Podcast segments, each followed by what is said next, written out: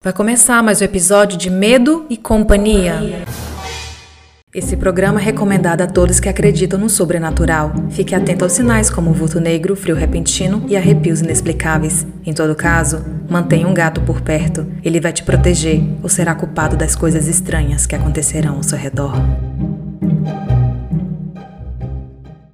Olá, pessoal! Para o Medo e Companhia de hoje, eu convidei novamente o meu amigo Carirama só que desta vez eu vou deixar ele falar. E ele tem uns relatos bem legais para contar pra gente.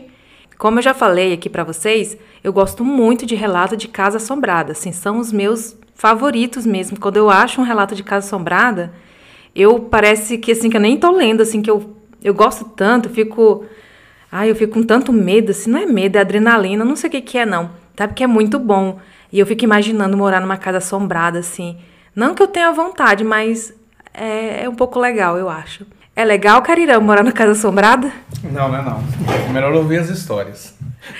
Gente, o Carirama vai contar pra gente sobre experiências que aconteceram e que estão acontecendo com ele. Ele mora atualmente no Tocantins, só que ele visita os pais dele numa cidadezinha em Goiás. Meio, todo mês ele vai lá e todo mês acontece coisa e ele vai contar pra gente, porque como eu já falei, hoje eu vou deixar ele falar. Toma de conta aqui, Carirama, com, a gente quer saber de tudo. Como tudo começou? Então, meus pais moravam em uma chácara que ficava a aproximadamente uns 3 quilômetros da cidade. Aí, em, em razão da saúde do meu pai e da minha mãe, resolvemos mudar para a cidade. Só que numa chácara, em que a frente ficava para uma rua da cidade e o fundo era uma chácara. E isso há quanto tempo que mudaram para lá?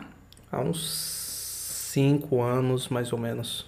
A casa já existia no lote ou vocês construíram? Não, existia uma casinha antiga. Aí a gente construiu uma casa nova no local. Ah, entendi. Então o terreno era antigo. O terreno tinha... era antigo. A chácara era antiga. Tinha casa construída? Tinha uma casa. A gente comprou uma, uma parte de uma herança de uma família que já morava lá há muitos anos.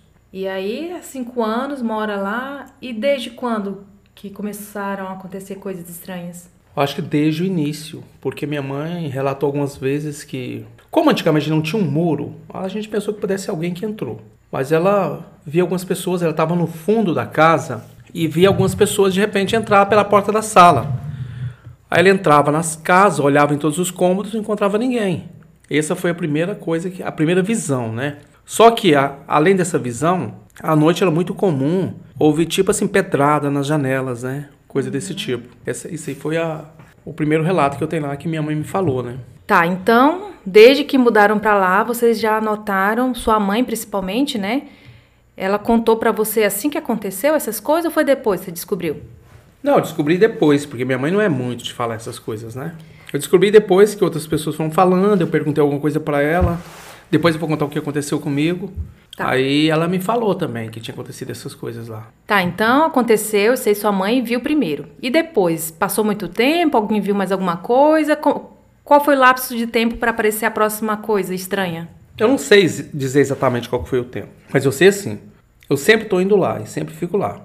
E a primeira coisa estranha que aconteceu comigo foi eu ter certeza absoluta de que eu estava com um determinado objeto e esse objeto simplesmente desaparecer. E eu procurar, procurar, procurar, procurar, procurar.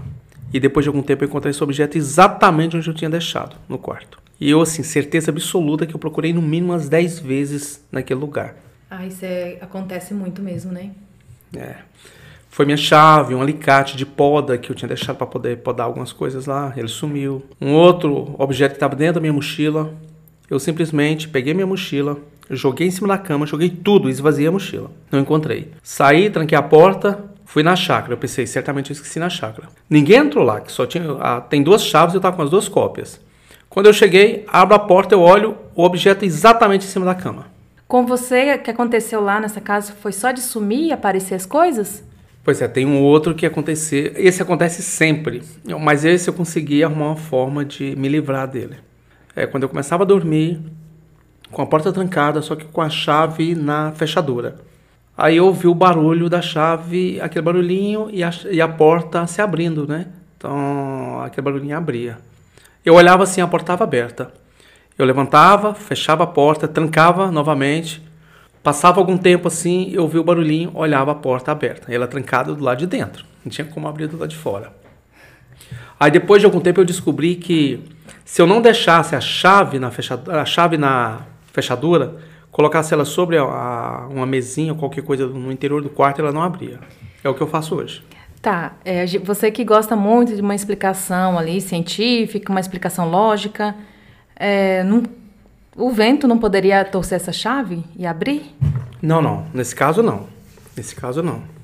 Nesse caso, realmente, tanto é que eu, até minha mãe falou que ia pedir um padre amigo dela para benzer a casa. Aí eu falei, não, faça isso.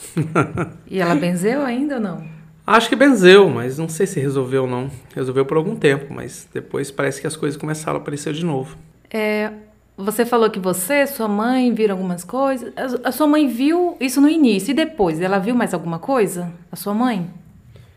Minha mãe não fala muito sobre essas coisas. Só um dia que ela ligou para mim para saber se estava tudo bem, né? Tudo bem comigo. Aí eu perguntei o que que foi. Não, porque eu vi alguém entrando aqui na porta da, ca... da porta da sala. E eu estava aqui na área que fica mais próximo da cozinha. Aí eu entrei pela porta da cozinha, fui, olhei em todos os quartos, não tinha ninguém. Mas eu entendo essa preocupação dela que quando o meu primo faleceu, já faz muitos anos, ele faleceu em 93 por aí. Ela, ele tinha uma moto e estava na chácara. Ela viu uma moto chegando na chácara como se ele estivesse chegando, ela levantou e não viu ninguém. Aí ela ficou preocupada, né? Se esse, esse, essa cena tivesse repetido e algum de nós, eu ou meus irmãos, tivesse morrido. Ela ligou para todo mundo. Nossa, então quer dizer que ela ela estava sentada lá na área próxima à cozinha e ela viu alguém entrando pela frente, abriu o portão, entrou pela porta da sala e aí ela foi verificar se era alguém, algum filho. Você, é, ela tem, você tem irmãos lá morando, né? Que uhum. poderia ter acesso à casa. Não, nenhum dos filhos estavam. Meus irmãos estavam em outra cidade. Em outra cidade. Todos os dois. E eu em outro estado. Entendi. Aí ela entrou, as portas todas fechadas. Sim, eu não sei os detalhes. Eu sei que ela viu alguém chegando. Não sei se passou pelo portão. Ela viu alguém se aproximando, entrou pela porta da sala, que está mais ou menos assim uns 5 ou 6 metros da, de onde ela estava. Aí ela entrou pela porta da cozinha para ver quem tinha entrado, só que ela não encontrou ninguém. E o portão, depois ela certificou, o portão estava trancado. Pela silhueta da pessoa, ela deu para perceber que era um homem. Não, não, ela não me falou. Essa informação eu não tenho. Certo. E além de você e da sua mãe, alguém mais que frequenta a sua casa, alguém que mora lá, já viu alguma coisa de estranho para contar? Ah, sim, quem mais vê é a, a uma moça que trabalha para minha mãe, né? Que nos ajuda lá. Ela já viu muitas vezes. Inclusive, a princípio, ela até pensou que fosse alguma outra pessoa. Ela relatou que certa vez ela estava olhando no meu quarto, onde eu durmo, pela janela, ela viu uma pessoa sentada sobre a cama, uma pessoa, até uma mulher jovem, assim, olhou para ela, nessa ela conseguiu identificar o rosto, tinha um meio sorriso no rosto, né, segundo o relato dela, e sentada sobre a cama com os pés sobre a cama, que olhou para ela assim, deu um sorriso, ela olhou assim, não entendeu muito bem. Aí quando ela entrou na casa, que estava olhando a janela do lado de fora, que o quarto tem uma janela para a área. Quando ela entrou na casa e olhou lá no quarto, que ela foi olhar, não tinha ninguém.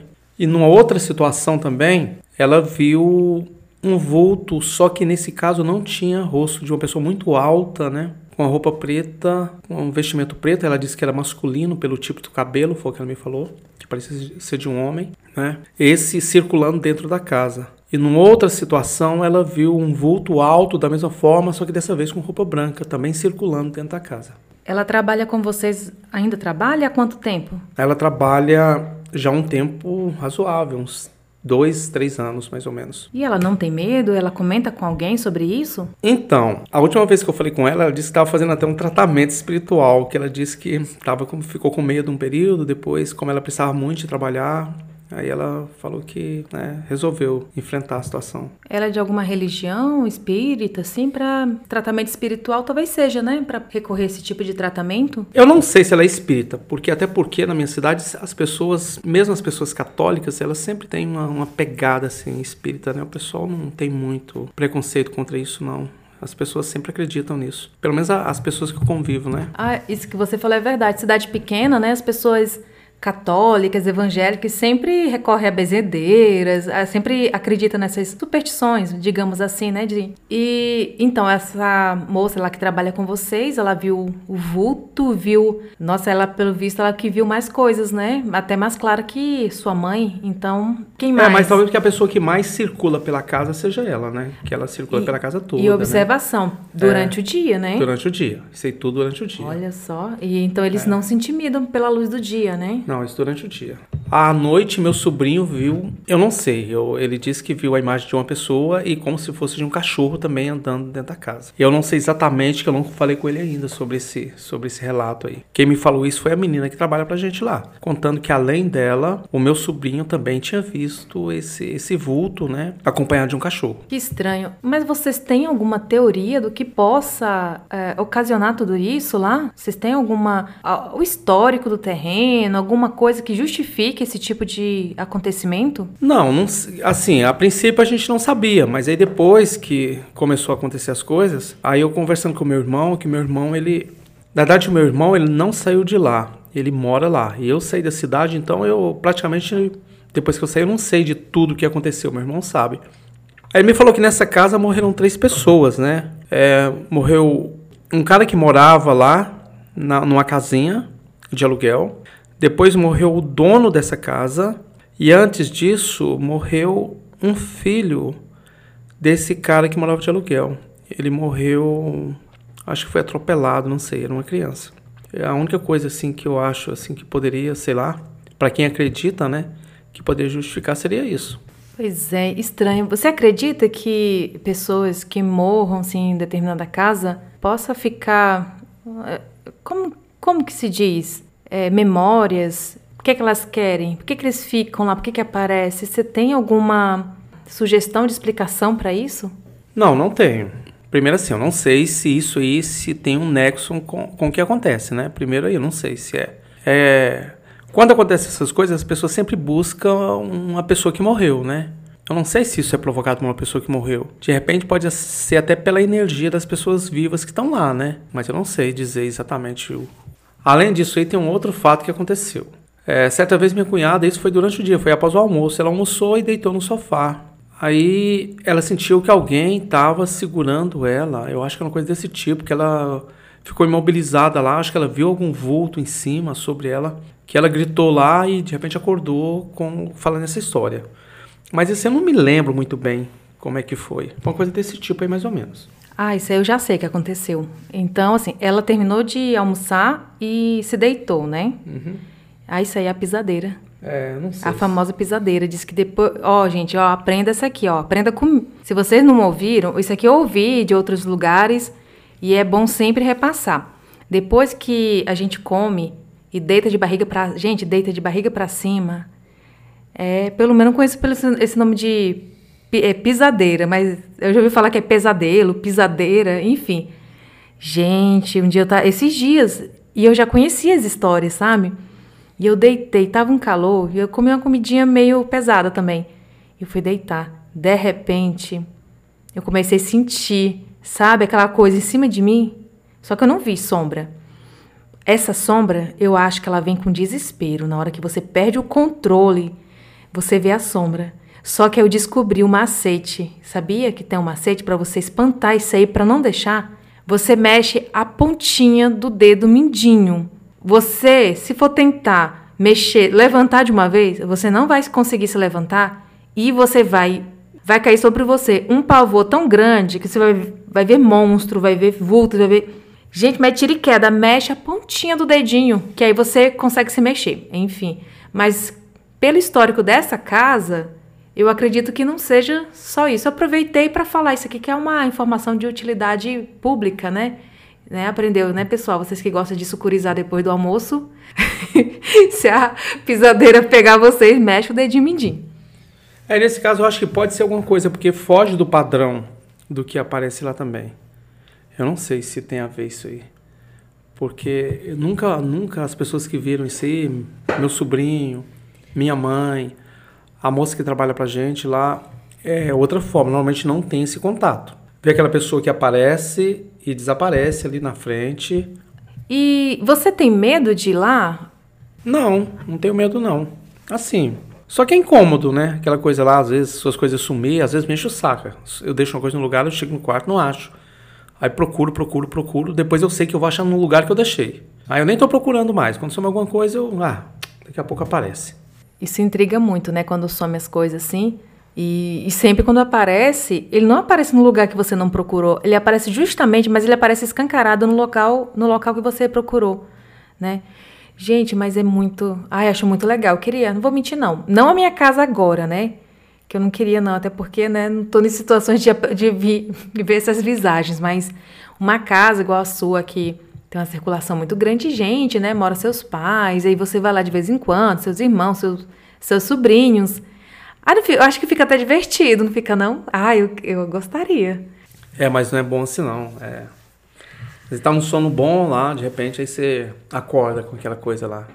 Ai, não, à noite não, à noite assim, sozinho, tem que estar acompanhado, né? Quando você está acompanhado com mais pessoas, ali fica todo mundo junto. Quando a gente morava lá em Augustinópolis, aconteciam umas coisinhas assim, mas era bem leve, coisa bem leve, né? Mas aconteciam umas coisinhas estranhas nessa casa. Aí eu, a minha mãe, toda vez que a gente ia questionar alguma coisa, minha mãe falava: não, não é nada não, não é nada não. Mas minha mãe era medrosa, era mais medrosa da casa da minha mãe. Então ela, ela tinha que deixar os filhos corajosos, né? Que se fosse medo. Aí o que aconteceu um dia?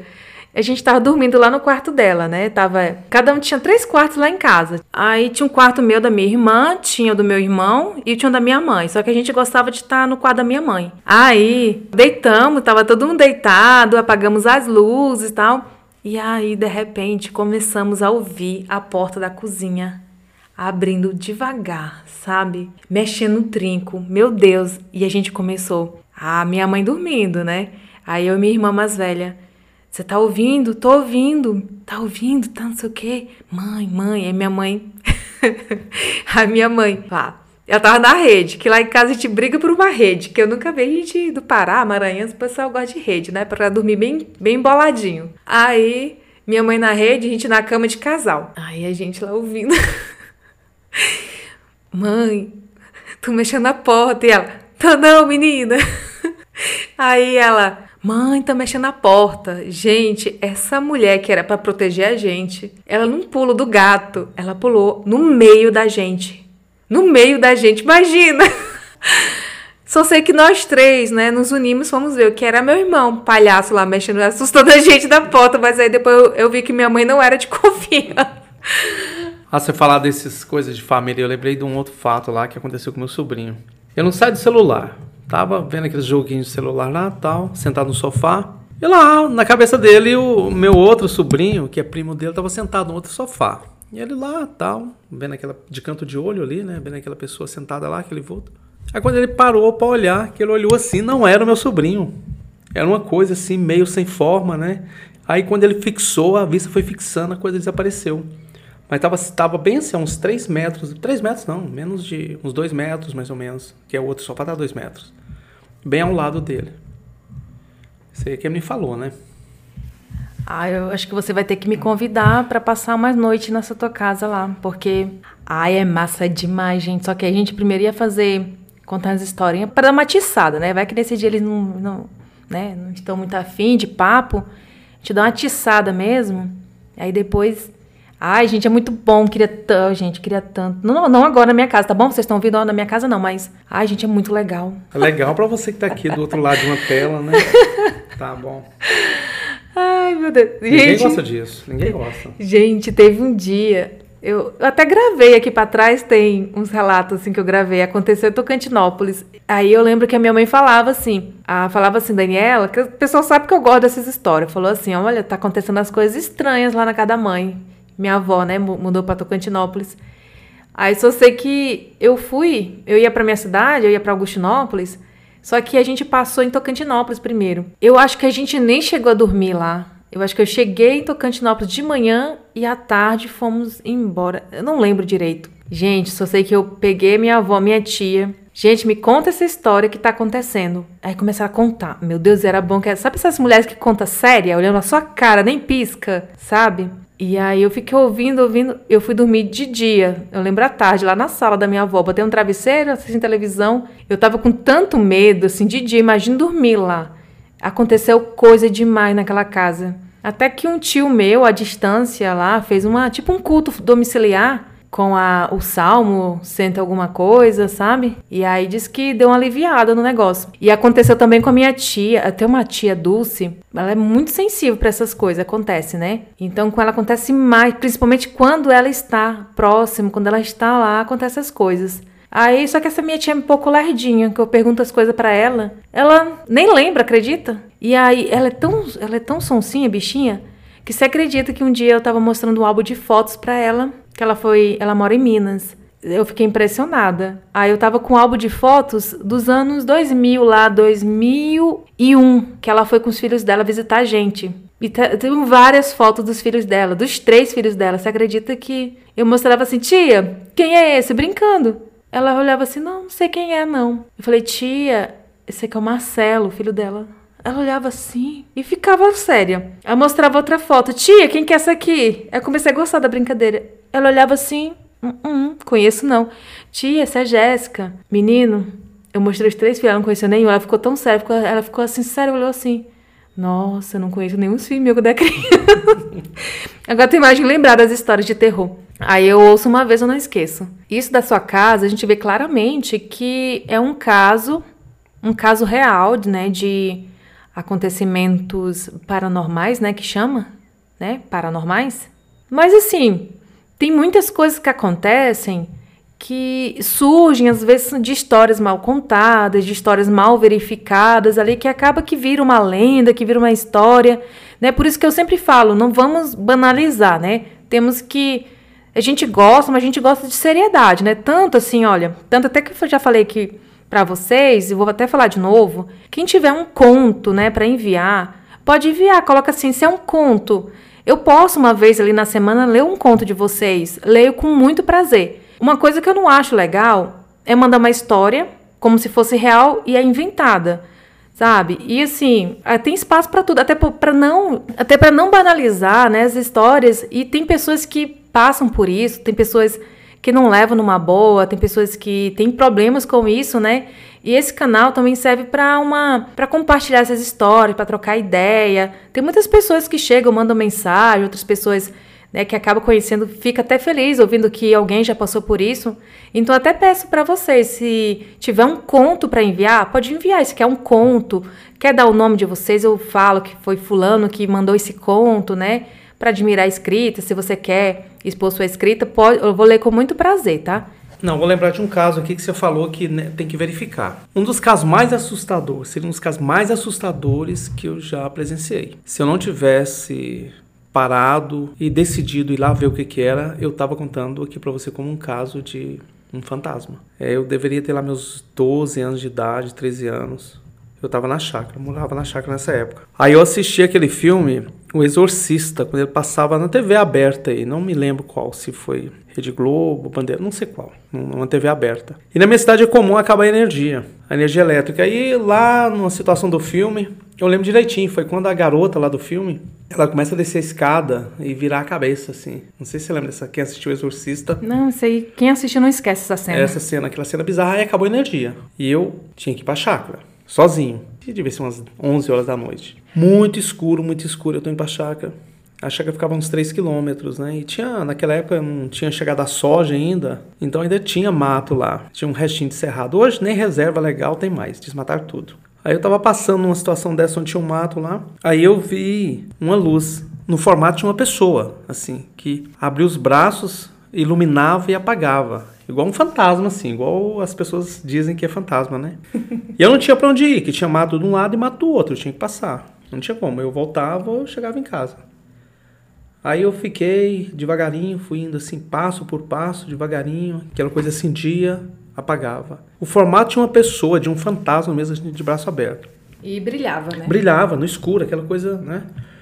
Aí quando eu cheguei bem pertinho, aí aquela coisa foi perdendo aquela forma de humanoide, aquela coisa, né? E quando eu, aí eu fui criando um pouquinho mais de coragem, aí quando eu cheguei muito perto, eu percebi que tinha um, um abrigo de cupim, né? Um, um cupinzeiro embaixo. E acima desse cupinzeiro tinha uma teia de aranha, uma teia de aranha imensa. E aquelas lá, aquelas, aqueles larvas, parece uns, eu não sei como é que chama aquilo, que sai do, do saía do cupinzeiro, tava espalhado pela teia pela teia de aranha. Então, quando o vento batia, eles acendiam aquela luzinha, tipo um pirilampo, assim, que tem umas luzinhas. É um tipo de lava. Eu não sei quem é da área de biologia deve saber o que, que é isso. Aí, quando o vento batia na teia, balançava, era acendia a luz, né? A luz ficava no corpo dela e ficava aquela luz como se fosse de um corpo mesmo. Meu Deus é. do céu. Gente, não, isso aí então, realmente... nem tudo é fantasma, né? É verdade, isso aí, mas e aí, quando você chegou em casa, você se limpou, né? Não, claro que não. Gente, olha que você terminar de assistir O Exorcista e depois você vê uma cena dele. É, pois é. Ai, meu Deus do céu. Nossa, Nossa. isso sim foi uma cena Não, mas isso aí. Isso mas assim, aí... eu sempre gostei de dominar o medo. Eu acho uma coisa legal assim, enfrentar o medo, né? Eu acho que a gente tem que enfrentar o medo. Meu Deus do céu, mas isso aí é, é um caso de se correr mas muito rápido. É, é verdade. Né? Eu acho que muita gente já correu e já contou uma história que viu um fantasma, né? É... Muitas histórias podem nascer de uma, de uma situação mal verificada também, né? É. Tem um meu cunhado, ele me contou aqui a história, né? Um dia ele estava aqui com a minha irmã. E eles, ele veio do, do interior do Tocantins ali, sabe? De Sampaio, Paranorte, aquelas regiõezinhas lá, né? nem, nem da cidade, do interior mesmo. Aí eu perguntei, né, pra ele se tinha alguma história, aconteceu. Ele, não, não tem nada não. Eu fico assim, gente, mas como é que pode, né? A pessoa mora no interior e não tem nada? Aí eu fui espremer, espremer, aí eu consegui tirar mais três histórias dele. Ele contou uma que diz que pra ir pra chácara da mãe dele, passava por um pé de que, gente? Uma fruta. Esqueci que fruta que é, que diz que é assombrada essa árvore. Aí ele falou que já sabia dessa fama dessa árvore assombrada. E ele disse que estava retornando de uma festa, ia passando ele, mas ele estava acompanhado de uma namorada da época. E disse que na hora que ia se aproximando dessa árvore, disse que tinha uma pessoa de capa preta. E ele ficou ali vendo, imaginando que de repente uma pessoa ali querendo aproveitar da má fama do lugar. Mas assim, era quem conhecia aquilo era o pessoal local só, dessa fama que as pessoas já tinham visto, alguma coisa tinha espalhado. Aí ele disse que na hora que o farol iluminou, aí parece que ele levantou, ah, eu não lembro do detalhe, levantou, eu não sei se ele viu o rosto, era branco, não sei direito. E disse que ele e a moça viu, mas é, eu poderia até pensar, a gente poderia pensar alguém fantasiado, mas eu acho que a pessoa não faria isso fazendo graça, até porque é um risco para ela, que no susto a pessoa pode jogar o carro e atropelar. Mas ele e ele falou isso sério, eu tenho certeza que ele viu. Até porque ele nem queria contar isso, foi de tanto eu falar que ele lembrou desse caso, né? Ah, mas é interessante, né? Umas coisas que acontecem. Árvores assombradas. Por que você acha que tem árvores assombradas? O pessoal fala muito, sabe, de que? De pé de manga e jatobá. É, na minha região, pé de manga. Eu não sei. Talvez jatobá seja uma árvore que muito comum também, uma árvore grande, né? Você tá uma árvore assim que te dá, normalmente à noite ela, ela cria uma situação ali de sombra tal. Mangueira é muito comum nas fazendas antigas, né? Toda fazenda antiga tem muita mangueira. Uma que se fala muito na minha região é a figueira, é um tipo de gameleira. O pessoal fala que se as pessoas andarem ali, passar por. ficar embaixo daquela árvore, ela se perde. Ela não consegue voltar. Mas isso é crendice, né? Tu já tentou fazer isso? Com certeza. Não, já passei nunca perdi, não. Ai, gente, que legal. Ah, por exemplo, outra história que, que mal, mal analisada que vira uma história de assombração, né? Quando... Era bem moleque nessa época. Então tinha um guarda noturno lá que não gostava que a gente ficasse brincando na praça até tarde. Sempre chegava e enchia o saco. Brincando, ele quer dizer atentando, né? É, então o que, que a gente fez? A gente pegou uma daquelas linhas usadas para pescar, não sei se era 040, tinha uma numeração lá, 040, era uma linha bem grossa. E a gente tinha um sino da igreja, ficava bem ao lado da igreja, não ficava no mesmo prédio da igreja, ficava do lado, tinha um compartimento lá onde tinha um sino. Aí nós amarramos essa linha no, no chama badalo, aquela parte do sino que fica pendurado lá. Acho, nem sei. Eu não sei como é que chama aquilo lá. A gente amarrou naquela, o... naquele dispositivo do sino lá que bate, né? O badalo é o do helicóptero Narcisa. Ah, não sei. colocamos lá nesse, nesse objeto, nesse dispositivo lá. Amarramos essa linha, uma linha de pescar, de nylon bem grossa. Passamos ela perto da cruz, que tinha cruz, né? Passamos num, num, num, num, pé de, de ipê e ficamos atrás de uma manguba. Manguba é uma árvore que era usada na ornamentação da rua lá. O bicho fica velho e cai. Mas não ficamos atrás dessa manguba que era na casa de um amigo. A gente começou a puxar lá, né? Puxar essa, essa, essa, essa linha, puxando com dificuldade. Foi até que ele começou a bater. Aí começou lá, pam, pam, pam. Aí de longe a gente ouviu o, o guarda lá, né? Aí ele veio apitando, né? Apitando e já deixou a bicicleta lá, encostou, porque não dá para entrar de bicicleta dentro da praça onde ficava a igreja. Ele encostou a bicicleta, botou o pedalzinho dela no, no meio-fio e foi resmungando, né? Essa molecada, não sei o que lá, na hora, de estar tá dormindo e fica aqui me enchendo o saco e tal. Aí foi assim, foi questão de segundos, né? A gente já viu ele voltando, quase caindo, né? Tropeçando ali, correndo, né? Pisando a botina, montou nessa bicicleta dele e sumiu. Ele... sumiu. Ou seja, ele viu o sino tocando, mas não viu ninguém. É, foi isso. Ele chegou e viu o sino tocando sem ninguém. Foi isso. Ele chegou lá e viu aquele sino tocando sem ninguém. Só que aí, depois de algum tempo, é, a gente foi num, num, barzinho da cidade lá e tava todo mundo contando a história. Isso no, no, dia seguinte ou dois dias depois, eu não sei exatamente. Que o fulano de tal lá, que era o guarda noturno, tinha visto uma mulher de branco bater o sino. E desde então, um monte de gente começou a ver uma tal de mulher de branco. Na época, os le... buscavam, não tinha essas empresas de laticínio igual tem na minha cidade hoje. Tinha os leiteiros. O que, que era leiteiro? O cara tinha uma caminhonetezinha aí, na época era uma C10, uma D10, que eram os carros né, que eles não, usavam. D20. Não, D20 não, D20 vai depois. Isso era C10, D10 era carro mais barato que eles tinham lá. Uhum. Uma Toyotinha Bandeirante. Aí era cheio de latões ali atrás, aqueles uhum. latão de 50 litros. Eu sei como é que é. Ah, você sabe o que é isso, né? Tá. Uhum. Aí eles iam buscar leite nas fazendas bem cedinho, como as linhas de leite eram muito longas, né? Eles saíam de manhã. Aí esses leiteiros começou a sair de manhã e ver mulher de branco na estrada, sabe? Olha, tudo desencadeado. É, todo mundo, é, todo mundo começou a ver mulher de branco na cidade por causa dessa história aí do Arcídio. Então, assim, eu acho que além do sobrenatural, existe algum fenômeno psicológico natural também que de repente as pessoas começam a ver desde que tem alguma sugestão, né? Pois é, menino, mas por que, que ele viu? Será que a mente dele criou essa mulher de branco lá? Porque ele viu, ele não ia inventar isso, né? Não sei, eu não sei. Eu sei que não tinha nada lá. Só tinha um bando de moleque que não tinha o que fazer, puxando uma linha de nylon e batendo sino. A mulher de branco, ela é muito famosa, né? Muita gente vê em todos os lugares do, do Brasil, pelo menos. A mulher de branco é bem famosa. Você lembra do lembra do bigode? É, que a gente foi naquela, naquela corrida? Uhum. Tinha um motorista que foi pra gente, né?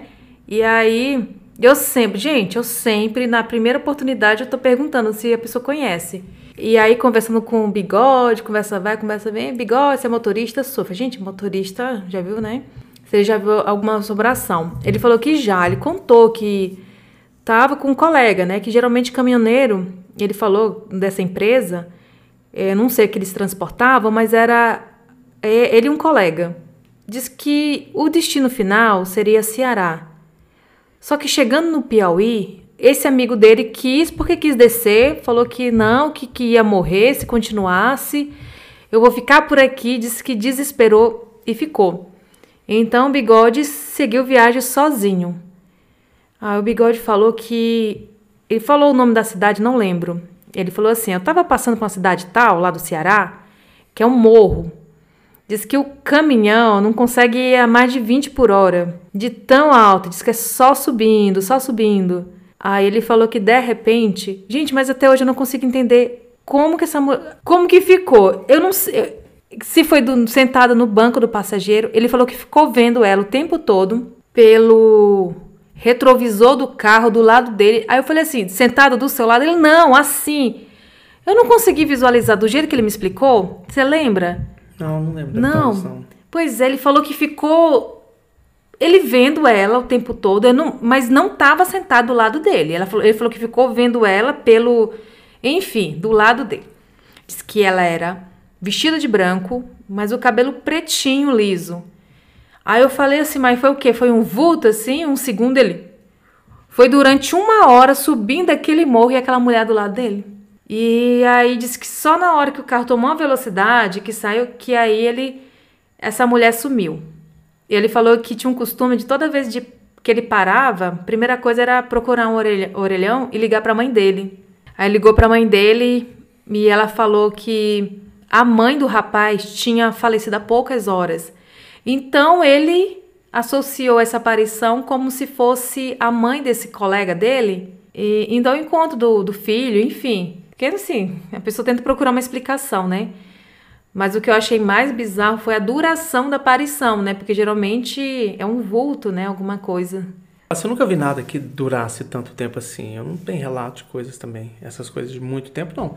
As coisas que eu, que eu, que eu tenho relato, assim, das pessoas que eu convivi, que realmente eu sei que não é invenção. Que realmente eu sei que não é invenção, é coisa assim rápida, sabe? É aquilo que se aparece, as pessoas não sabem muito bem o que, que é, não tem muita definição.